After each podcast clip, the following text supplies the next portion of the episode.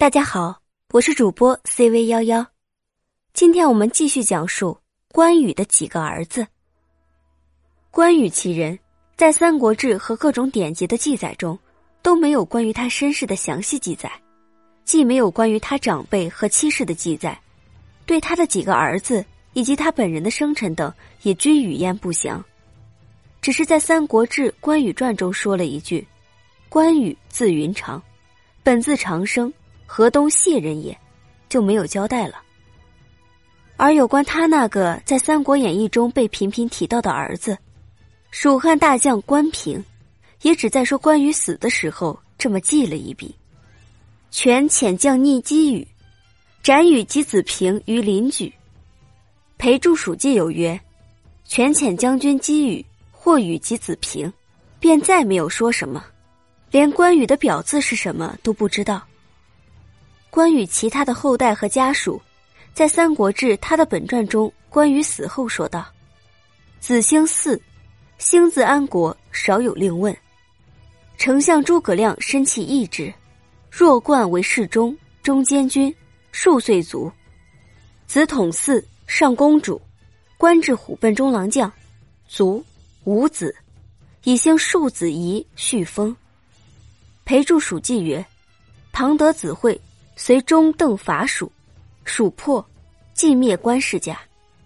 看这些资料可以知道，关羽本字长生，河东谢人，有子关平、关兴。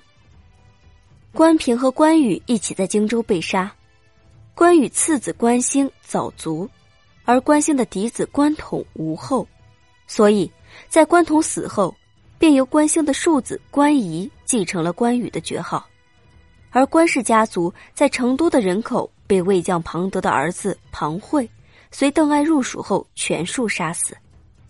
大约我们可以知道的，基本上就是这些了。关羽的身世，一直到了清朝康熙年间，才有了个比较明确的答案。康熙戊午，谢州守王朱旦在竣修古井的时候，发掘出关羽的木砖，上面刻有关羽祖父两世的表字。生卒年月等，资料比较详细，还略有提到关羽的家庭状况。他因此写了《关侯租墓碑记》。据墓碑上文字记载，关世家其实是个文人世家。